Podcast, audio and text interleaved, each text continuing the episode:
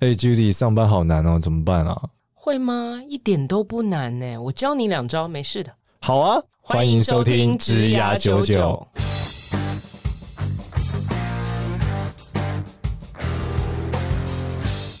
欢迎收听《职涯九九》，这是由领袖一百职涯贵人引入计划所制作的节目哦。Hello，大家好，欢迎收听《职涯九九》，我是今天的主持人简少年。我们欢迎另外一位主持人 Judy。大家好，我是 Judy。那我们今天呢，一样是我们的大人物绝招栏目啦。让我们来欢迎今天的大人物 Judy。一人分饰多角就对了。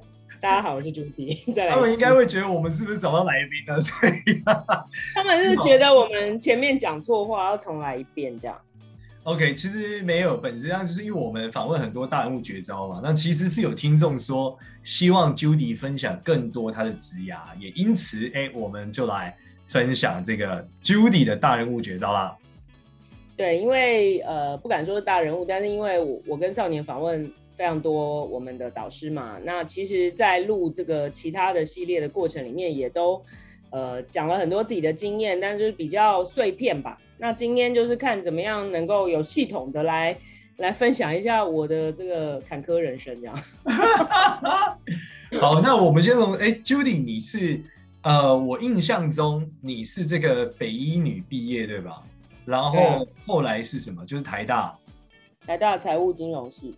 然后你就进银行上班了吗？没有，从来没有进过银行。你怎么跟我搞了这么久还在银行？哦，你就进了金融业。你看哦，这就是一个大家的错误认知，金融业等于银行，银行等于金融业这样。OK OK，好，那你没有，我先当记者，当了两年。哦，你当记者当了两年。经济日报采访记者当了两年，然后后来就进了金融业里面的资产管理业，就是大家一般人所认为的共同基金这个行业，我们叫资产管理。哦，我刚刚以为是讨债公司。说哦，对，讨债公司也叫资产管理。哇，这么酷炫哦！对，那时候就是摩根吗？是吗？没有，那时候是怡富。哦，怡富，所以你是先进了一个资产管理公司。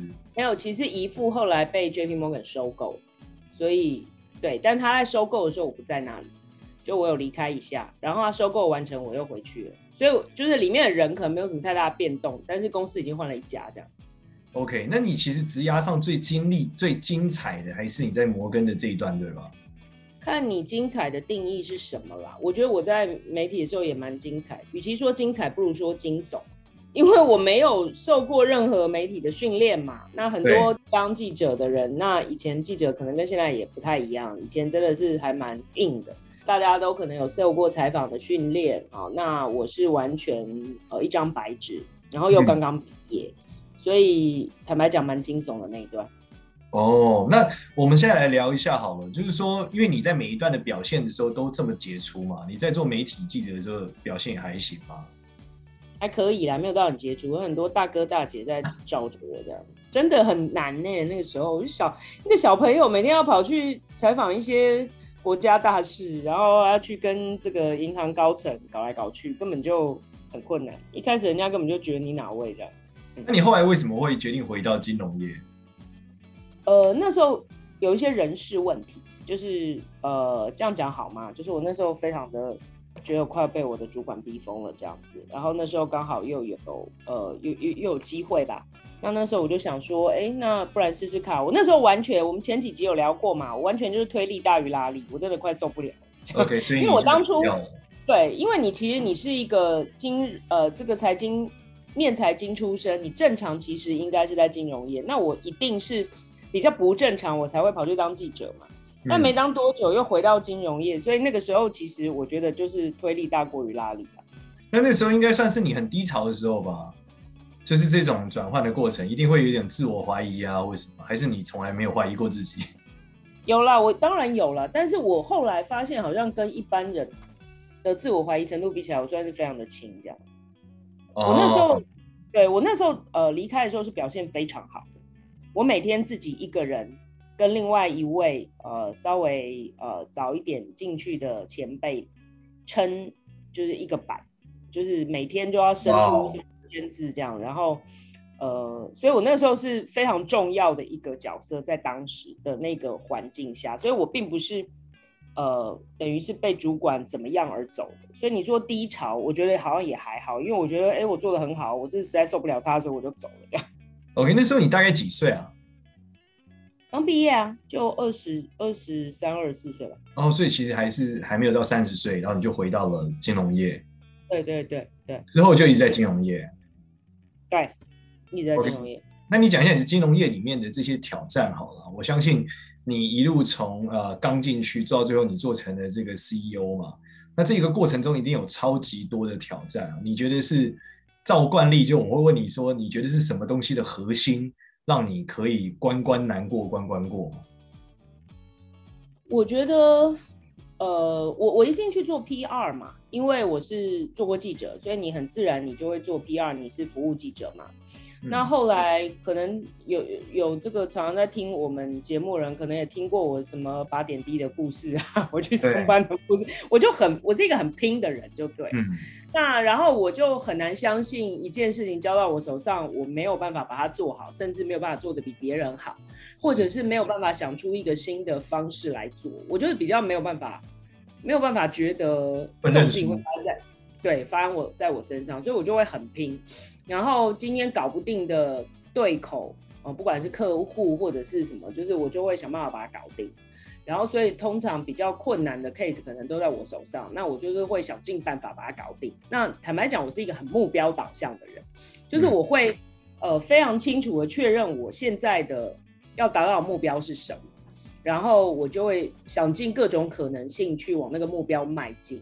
那其实我以前觉得这件事情也没有什么了不起，但是你知道，人活到这个年纪越大越老，接触到人越多越百百种之后，就发现目标导向好像不是一个很多人有的行为，嗯，就是很多人会非常的过程导向，就是你问他那个目标怎样，他就跟你讲一大堆他做了什么事情，然后他呃在这个过程里面呃的种种困难。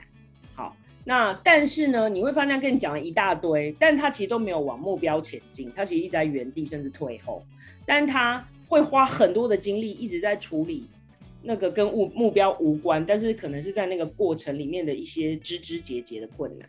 那我觉得我好像比较没有这个问题，这个是我认为在早期的时候，就是我会很清楚看到那个目标。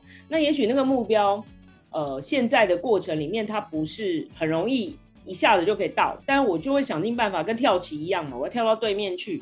那我先看到下一格在哪里，然后再看到下一格在哪里，就慢慢跳，慢慢跳。但我一直都知道我要跳到对面去，我不会在中间突然就是，你有没有看过那种狗狗的那种障碍竞赛？有的狗狗就会很聪明，这样一直，然后有的狗狗就开始，你知道有一个有一个食物啊，就跑走啦，然后就玩一玩。我比较不会这样。那你觉得为什么你会有这样的一个思维啊？这是你很小的时候怎么建立的吗？我觉得这个好像跟个性也有点关系，就是因为我们现在，呃，现在创业嘛，在讲职场性格。我觉得，呃，我好像有这样的一个性格，就是我比较会，呃，就是很清楚、很快速的就可以指认那个目标是什么。那跟目标无关的东西，它即尽管在旁边，我可能也就比较容易忽略，我不会被那样的东西给干扰。嗯，就是就算呃情绪啊什么。很阿杂，什么受到影响，可能就一两天，我不会一直陷在里面，我就会马上跳出来想说，OK，现在重新 对焦目标在哪里？现在要做什么事情？就我我好像有这个有这个长处吧。所以你不会被情绪拦住，我可以这样理解吗？时间很短，就算有的话，哦，最后你会再站起来，继续往前。对，就也不用最后，很快就会站起来 除非我不想做了。就除非今天我觉得这不是我想要打的仗.我会很快的理解，就是说，哎，这到底是不是我要打的仗？那是不是你要打的仗里面当然有成本效益的分析嘛？你要花多少的力气可以达到多少的成果？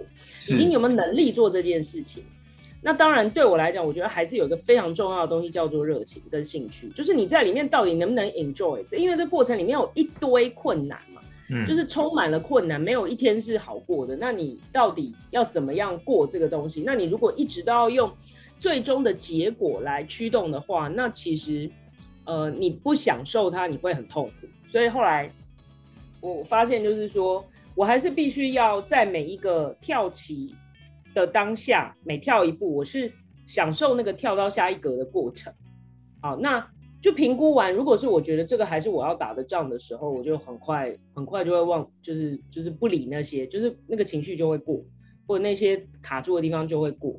那如果不要的话，那可能就是迅速再找到下一个目标是什么，就放弃这个目标。那我们常常听人家讲，就是说什么你要为十年后的自己做好准备啊，例如三十岁，什么三十岁要想四十岁啊，四十岁要为退休打算，永远在为某一个未来打算。那你在很年轻的时候就知道你未来会在金融业，或者说你会就已经知道你自己会在工作上成为一个佼佼者吗？没有，我完全没有这种思维。所以呃，我一直听到大家在讲这个呃什么你要去想你未来怎么样这件事情，我是。呃，不是很认同，因为它不是发生在我身上。我一直都没有，或者说从来都没有在想未来的我是什么样子。好，甚至三年以后都没有在想。我都在想，今天我要做什么事情可以把，就是比方说，我今天要跳到下一格，我一直用跳级，就比如跳到下一格。那这个跳的过程，我到底呃要做什么事，我可以最快速的跳下去，跳到下一格。嗯，好，所以我每天都在想这件事情，好，然后或者是说这个礼拜，或者是这个月，好，或者是最多想到今年吧，我甚至不会去想明年，因为我觉得你把你每一个当下做到极致，做到最好的时候，它自然会被累积一个未来的道路。那当然并不是说你目光狭窄到短浅到只看下一个。那我觉得我们是我啦，我比较是对于。呃，你说五年、十年的未来，我是有一个方向感，但是我并没有那么清楚的具象化我要变成什么。也就是说我，我我总是就是我刚刚讲嘛，你要跳棋跳到对面，我总是要知道那个对面是经纬度是什么，大概好，就是不会说今天我要往北跳，结果我的那个在真正在跳棋落落子的时候都是一直往南，我不会这样。但是你说真的是不是？精度多少，纬度多少，那么精准，我觉得可能也不见得。有可能我今天目标瞄向日本，最后跳去了韩国，这个有可能。但是最终他不会跑去纽西兰。那我觉得大概是一个这样的概念，所以我没有到那么清楚说，哦，我将来要变成什么？我要变 CEO，我要变成什么？我的公司要多大？然后我要赚多少钱？我从来都没有在想这件事情。那这个让你一直前进的驱力到底是什么？因为像你讲嘛，就是你没有特别的一个。方向，所以你你就是单纯觉得现在做的事好玩，往下一个很好玩，然后你就往下。对，对，然后我可以发挥，我觉得这很重要。就是我喜欢这件事情，我的能力也有办法做好，然后我在做的过程里面，我也有很多的获得。这个获得可能包含，呃，你的劳务报酬，好，你的这个被被大家肯定，或者你自己肯定自己，你自己有成就感。我觉得这是一个三个东西的。呃，结合就是说，呃，我有热情，我能做，然后做完我会得到东西。好，那这个三个东西，你只要找到交集，这个交集一直够大，它就能够支撑你一直往前嘛。那你不会有那种偷懒心态吗？因为我觉得你刚刚讲的都是超级强大的一个正面状态嘛，因为你的热情 drive 你去做非常非常多的事情，那你都不会有想说忙到一个过程，想说我现在到底在干嘛？这种困境吗？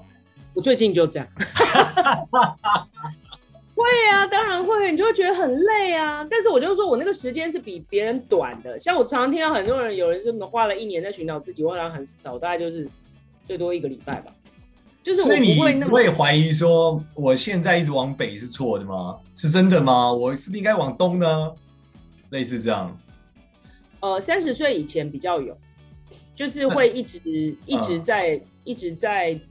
自我这个挑战，自我辩论有啊，因为我那个时候一直觉得说，我因为我早期在金融业做行销嘛，那我一直觉得说我很喜欢行销，我不喜欢金融。那如果是这样，我是不是应该去 FMCG 啊，去什么广告公司啊？我是不是不应该待在呃金融业？好，那既然我在金融业，我又不往投资。呃，研究或者是业务，好，这个都是投资，呃，这个金融业里面比较大的。那行销感觉都是小小的部门嘛，那我就觉得，那我倒不是觉得说我做行销金融业不会有发展，我那时候也做很好，但我就觉得说，好像它是这个产业里面比较不是那么核心的部分。嗯，那我是不是应该要往呃这个别的就是重行销为本的产业去去去做？那所以我那时候曾经想过要出国念书啊，然后我也真的申请了一个行销的 program，然后要。去之前我就跟那个本来就是假设有去的话，就是那个同学先见面嘛，大概七八个人，就是行前的一个认识这样。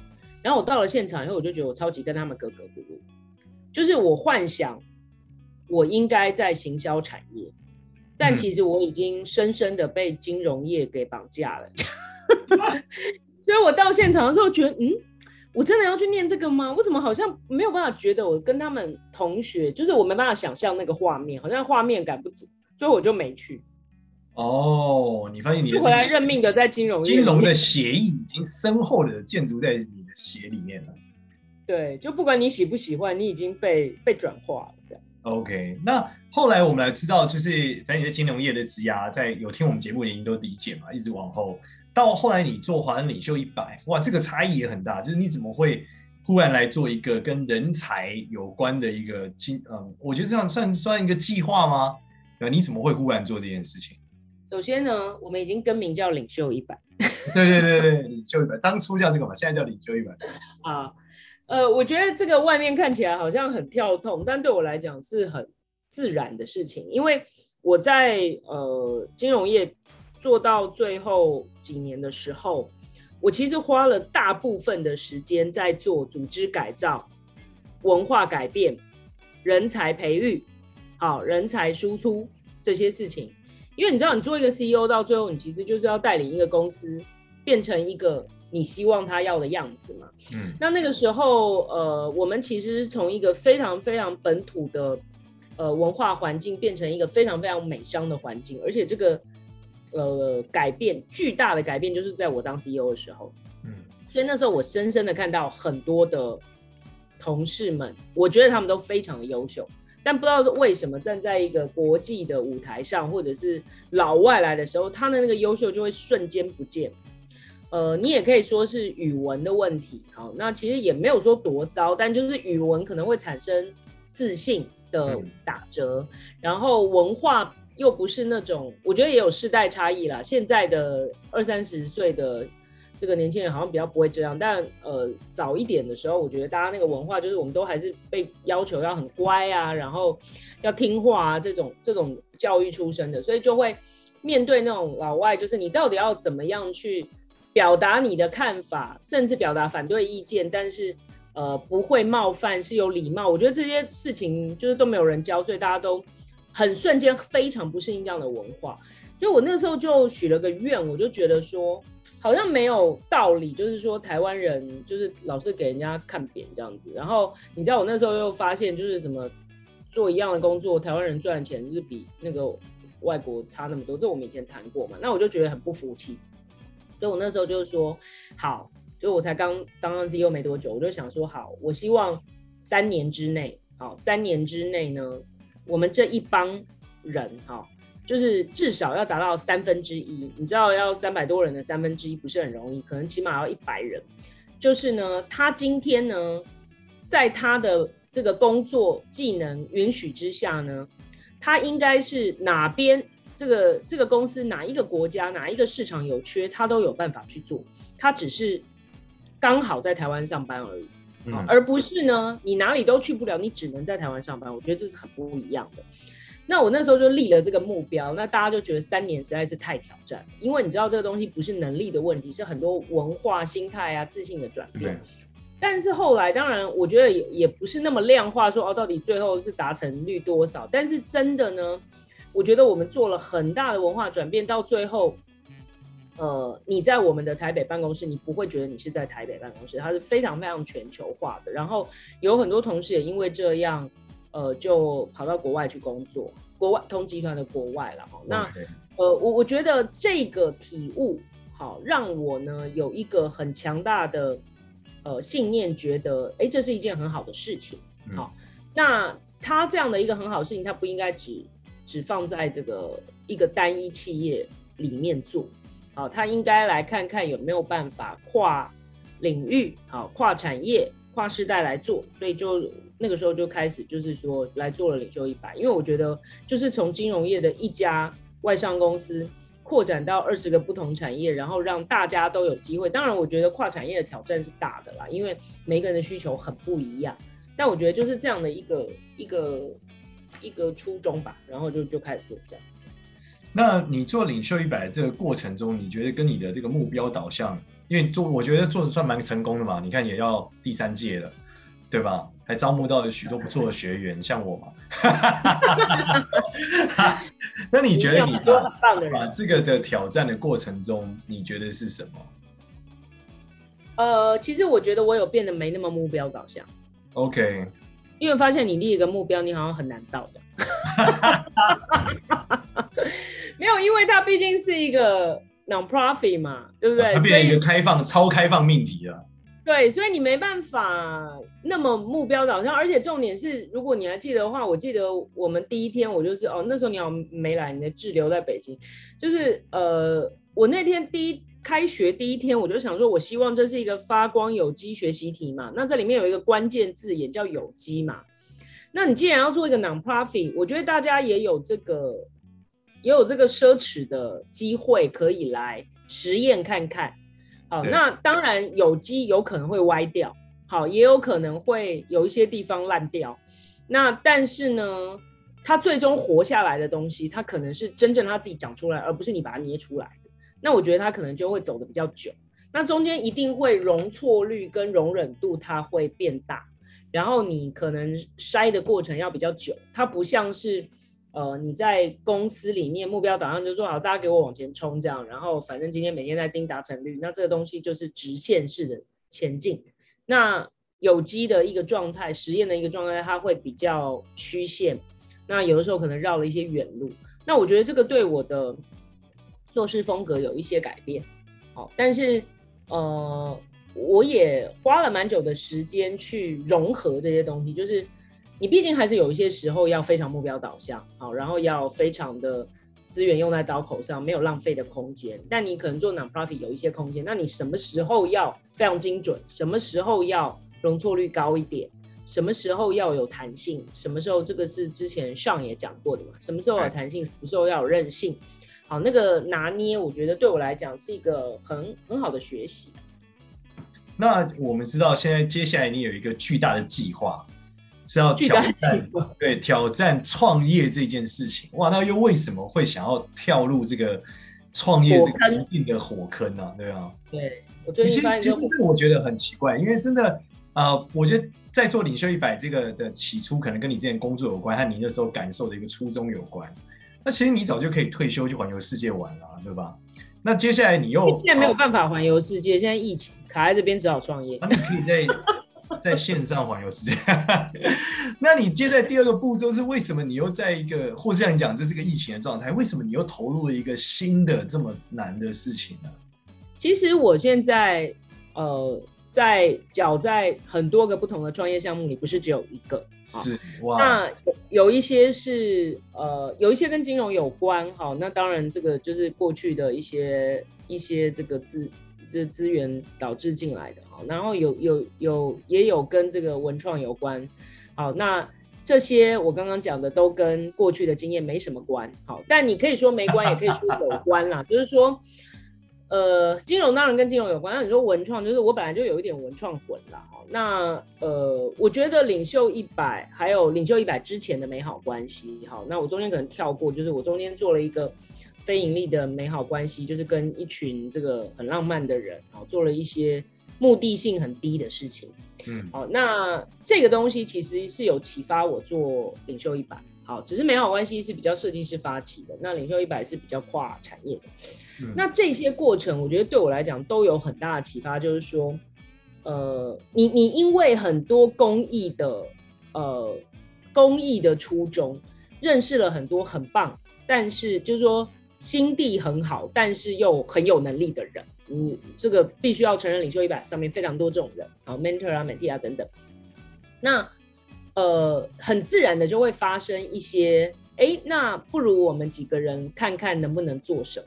这样的想法。所以你说那个创业的题目可能不见得是跟我过去有关，可能有关，也可能没关。好，但是大概来讲，我觉得是因为这个跟不同人产生深度呃这个互动的能力变强了。好，那在一个创业的项目里面，每一个人一定都有他可以过去的经验可以贡献的。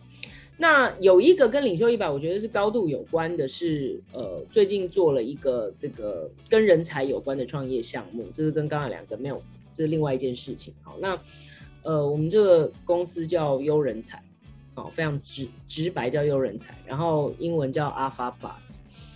那为什么叫 Alpha Plus 呢？Alpha 就是呃，在投资的领域里面，好，不是那个病毒 Alpha，就 在投资里面。是这个超额报酬的意思。OK，那我觉得，呃，每一个投资的专家都是企图要创造超额报酬，就是你不是跟着大盘走，贝塔是跟着大盘走，阿法是超额报酬。那我觉得我们每一个人才如果可以好好的发挥的话，他都可以创造，也可以得到超额报酬。好，那阿尔法也是这个大家知道是 A 嘛，哈，所以就是 A plus 的，就是你要是一个 A 加型的人才。那这是在做什么呢？其实我觉得从领袖一百，甚至到一直这个录这个职涯九九都有高度的关系。就是啊，我发现这个所有的上班族，呃，就是好像都在这个上班的大海里面载浮载沉，然后不太知道目标是什么，也不太知道自己想要什么，甚至不知道自己是谁。好，那但是你又必须赚钱，呃，糊口嘛。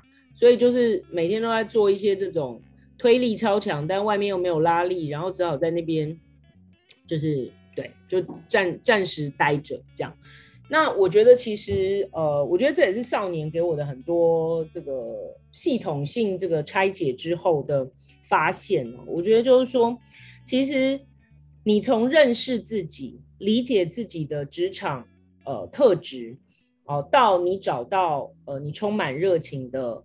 赛道跟你有能力呃去做的赛道，然后呢，在里面想办法，好、创业常常常讲变现嘛，那你常常想办法把你自己的这个能力在对的赛道变现，好、哦，它其实应该是可以有一个非常有系统的呃路径，好、那这个路径呢，应该是从你从认识自己开始，那从呃你怎么去找到赛道，以及怎么样在里面好好的。上班甚至包含很多职场的潜规则哦，那或者是一些比较硬的哦，真正的真枪实弹的东西，然后到最后你到底怎么去找一个工作？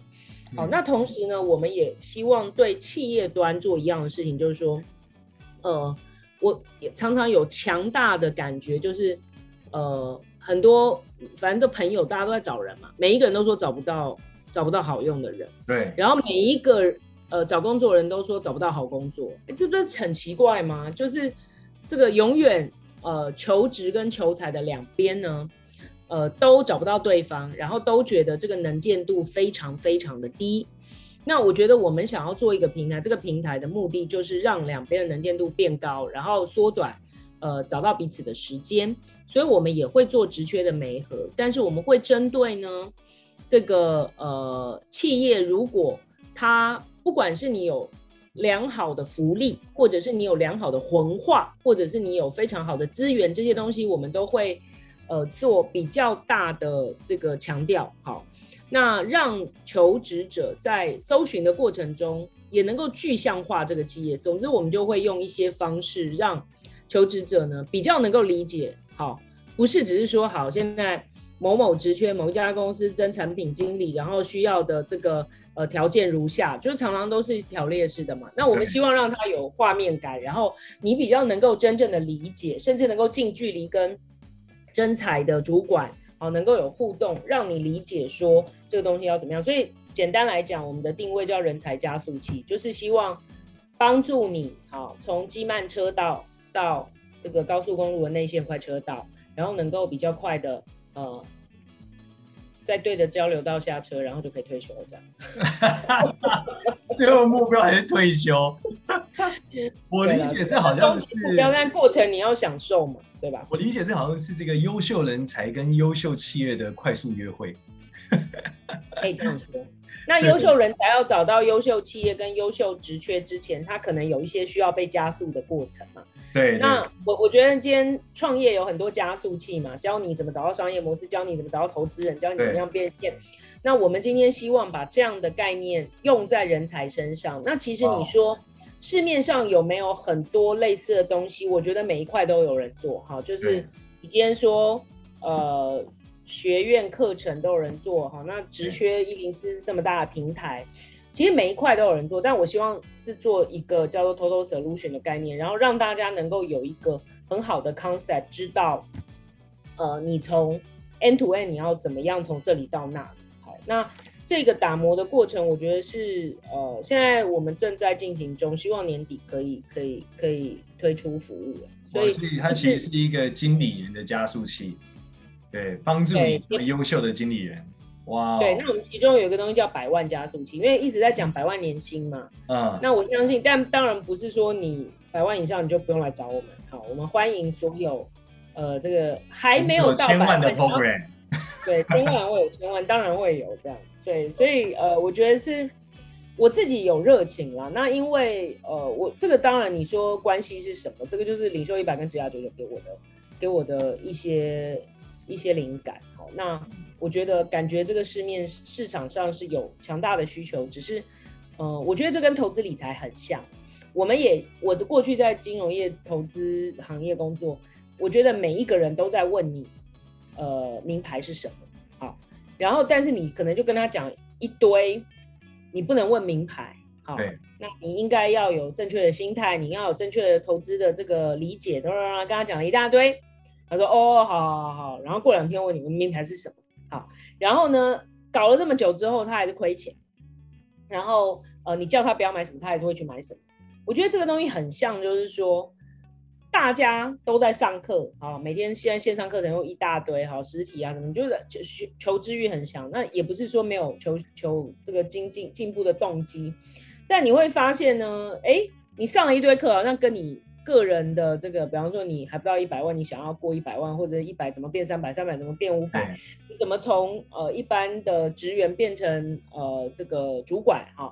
等等等，甚至你要变成优秀的 CEO，这些东西，你每天都在上课，你每天也都在想办法找工作啊、跳啊什么，但你好像没有一个整体的系统性的思维，跟这个投资理财非常像，还一直在原地踏步，所以我觉得。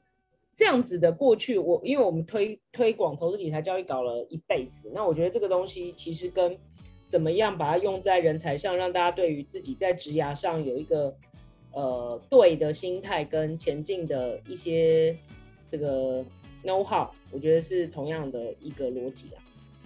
其实我本身呃在录职涯九九的时候是非常非常有收获的，因为呃我是一个行动力很强的人，所以我只有不知道。没有不做到，就是说我今天没有去做，只有原因就是我不知道这件事。如果我知道它对我是好的，可以做，我一定会想办法把它做到。有点像你所谓的目标导向。但是在职涯九九的时候，在录的过程中，有很多答案都是超乎我想象的简单。就其实它真的没有那么复杂，就或者说它可能是一个很复杂的情况，但其实它的做法是非常单纯的。那我实务上也把这些知识很常应用在朋友之中，因为我朋友很常问我一些上班的问题，什么问题，我就说根据 Judy 的指示，这时候你应该要用 A 方法，所以我有点像是这个情境题的一个一个，就我觉得是一个百宝库吧，因为职涯九九的关系，所以呢，呃，我就很深的感触，就是觉得大部分人可能问题不是不知道而已，很多人可能甚至是做不到。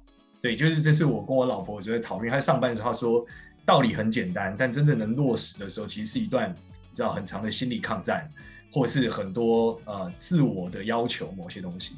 所以，我觉得就是现在做的这个，就是我们讲你要去做这个快速约会之前，你有一个储备和加速的过程。其实我觉得就是怎么做到的这个过程，就他知道了他应该要怎么做，可是当他做到，他需要有一个训练和。累积的过程，那这个过程我觉得是呃需要有人来做，而且我觉得这个是很棒的一个服务啦，在我来看是这样。谢谢你哦，帮我推广，因为那个这真的跟投资理财很像。你知道，对我来讲，我觉得投资理财的逻辑也非常的简单，但是你看到市面上就是可以有这么多的课程，这么多的这个社群，我每天动不动就会被加入一个 Telegram，你想说到底是怎么样，就是什么又什么标股讨论什么的。那而且这些人为什么可以一直存在？代表他们做这些事情是有赚到钱的。是。那他们有赚到钱，就代表这么多人有这个需求嘛？嗯。但你真正去看哦，投资赚到钱的人真的很少。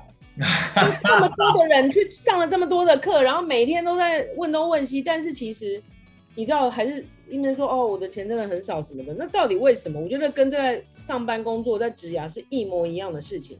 这个原则原则简单到我常常来跟你录职涯九九，我都觉得说，这不是讲过了吗？但可能对于很多人而言，这是不同的题目。对我来讲，答案都一样。